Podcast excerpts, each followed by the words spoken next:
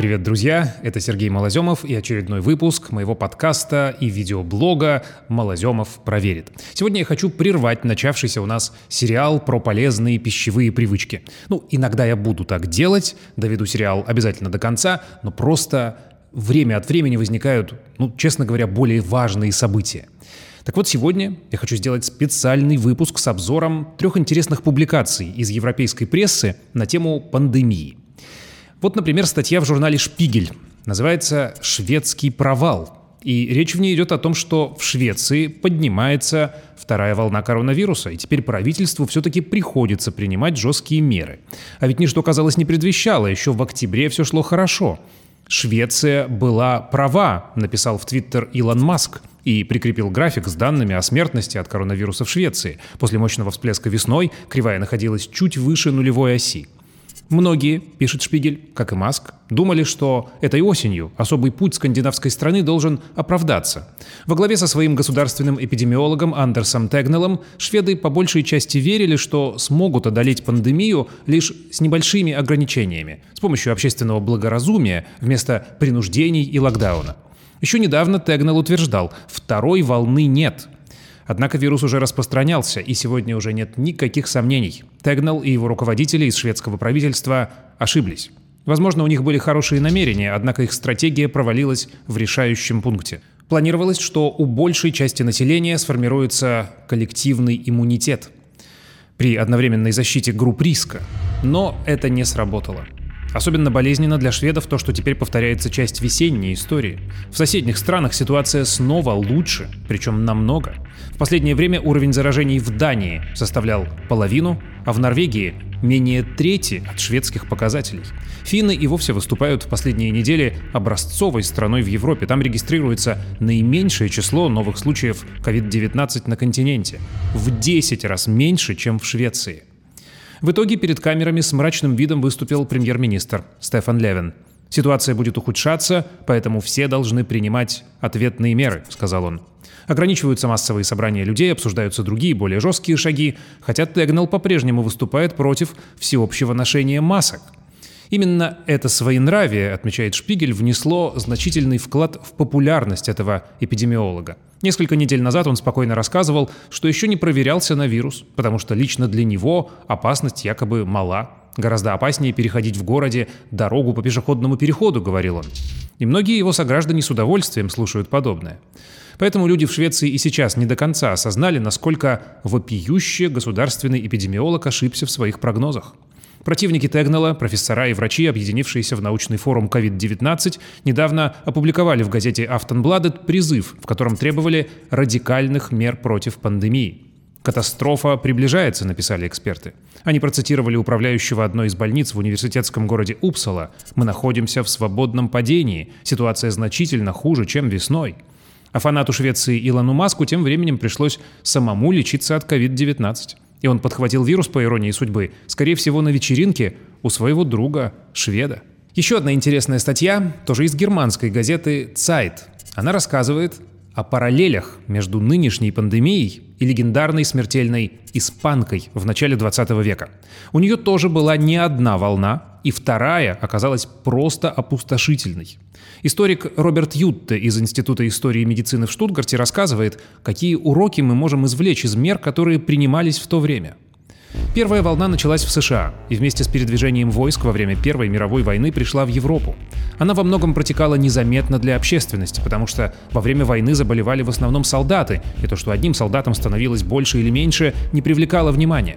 Вторая волна ударила по мирному населению в крупных городах и затронула молодое население, которое до этого не заражалось таким вирусом гриппа и, соответственно, не имело иммунитета. Поэтому в наибольшей степени тогда пострадали дети и работающее население в возрасте 20-40 лет. Они массово умирали, рассказывает историк. Если посмотреть на сегодняшние меры, можно сказать, что мы переживаем дежавю, отмечает Ютте. В первую очередь это касается закрытия школ, которое происходило сейчас в начале пандемии коронавируса. В некоторых городах США во время второй волны испанки школы тоже были закрыты, и там, где это сделали быстро, сразу достигли успеха. Кроме того, закрывались некоторые магазины, либо ограничивалось их время работы. Были запрещены церковные службы, библиотеки и кинотеатры были закрыты. Также нельзя было плевать на землю. Это правило действовало уже ранее при борьбе с туберкулезом и снова было введено. Во многих местах действовала обязанность по ношению масок. В Сан-Франциско один мужчина даже был застрелен полицейским, потому что отказывался носить маску. Да, это было тогда, больше чем сто лет назад. Также и на примере других более ранних пандемий мы знаем, что меры реализовывались очень строго. Например, во время эпидемии холеры или чумы людям грозила смертная казнь, если они не соблюдали правила. Даже скорее либеральные страны, такие как Англия, раньше не позволяли шутить с собой в вопросе эпидемий, в отличие от сегодняшнего дня. В целом, история подтверждает необходимость жестких мер – Недавно было проведено крупное исследование, в котором изучили 43 американских города и меры, которые принимались там во время испанского гриппа. Если сравнить, например, Филадельфию и Сент-Луис, можно увидеть, что Филадельфия медлила с принятием мер безопасности, в то время как Сент-Луис ввел их очень быстро. В результате в Филадельфии на 100 тысяч жителей приходилось в два раза больше смертей, чем в Сент-Луисе. Исследование также показало, что после пандемии испанки экономическая ситуация оказалась лучше в городах, где были приняты более жесткие меры. Хотя в Сент-Луисе промышленное производство сократилось на 18%, уровень занятости населения на 23%, царила массовая безработица, Сент-Луис, тем не менее, восстановил экономику гораздо быстрее других городов. Спустя 2-3 года она снова была на том же уровне, что и до гриппа. То есть, можно сказать, жесткие меры окупаются в долгосрочной перспективе, полагает немецкий историк Роберт Ютте. Говоря о том, почему мы не извлекли уроков из опыта с испанским гриппом, историк отметил.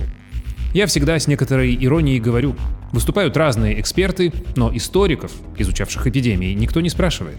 Когда-то в журнале «Нью-Йоркер» была опубликована карикатура, на которой профессор истории говорит студенту, «Те, кто не учит историю, обречены ее повторить. Но те, кто учит историю, обречены беспомощно наблюдать за тем, как ее повторяют другие. К сожалению, в этом есть доля правды. Обращаясь к теме дезинформации во время пандемии, историк указывает, все эпидемии от чумы в Средневековье, холеры в XIX веке и до сегодняшней пандемии коронавируса сопровождались дезинформацией и теориями заговора. Раньше часто обвиняли евреев, их, например, подозревали в отравлении колодцев. Попасть под подозрение в распространении болезни или возбудителя могли также бедняки, попрошайки, могильщики и медицинский персонал. Паника, конечно, ложный советник. Нам необходимо спокойствие в сочетании с дисциплиной, советует Ютте.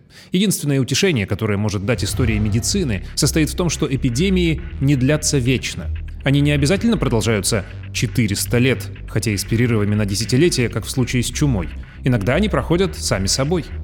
В 15 и 16 веках преимущественно Англию накрыла пятью волнами неизвестная болезнь, которую назвали английским потом. Возбудитель этой высокозаразной инфекции, которая с легкостью уносила жизни людей, неизвестен по сей день. После 1551 года болезнь неожиданно исчезла, и никто не знает, Почему? Ну, еще одна любопытная публикация на сегодня. Она есть во многих изданиях, и мне очень нравится, что она содержит супер дефицитные сегодня хорошие новости. Речь идет об исследовании, которое было проведено в лондонском метро, где, между прочим, пассажир без маски или на подбородке сначала получает предупреждение, а потом и штрафы. Сперва на 200 фунтов, а при повторном нарушении до 6,5 тысяч. Ну, то есть свыше 600 тысяч рублей.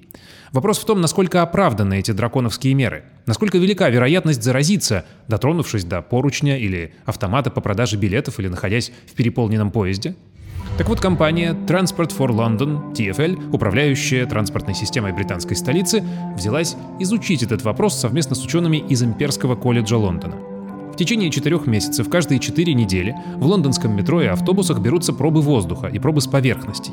Недавно были изучены результаты второго этапа эксперимента, проведенного в октябре. Результат оказался отрицательным, как и в предыдущем месяце. Ученые не смогли обнаружить следов вируса.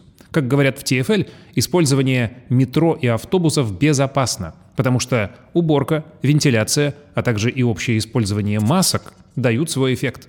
Во время исследования ученые из Имперского колледжа попытались максимально точно воспроизвести стандартный маршрут пассажиров. С помощью ватных палочек они взяли соскобы с поверхностей поручней, кнопок требования остановки в автобусах, а также с устройств чтения карт, позволяющих бесконтактно оплачивать проезд. Сидения на остановках, поручни на эскалаторах, кнопки в лифтах – исследователи все приняли во внимание. В тоннелях метро был дополнительно изучен воздух. С помощью устройств, способных всасывать и проверять 300 литров воздуха в минуту.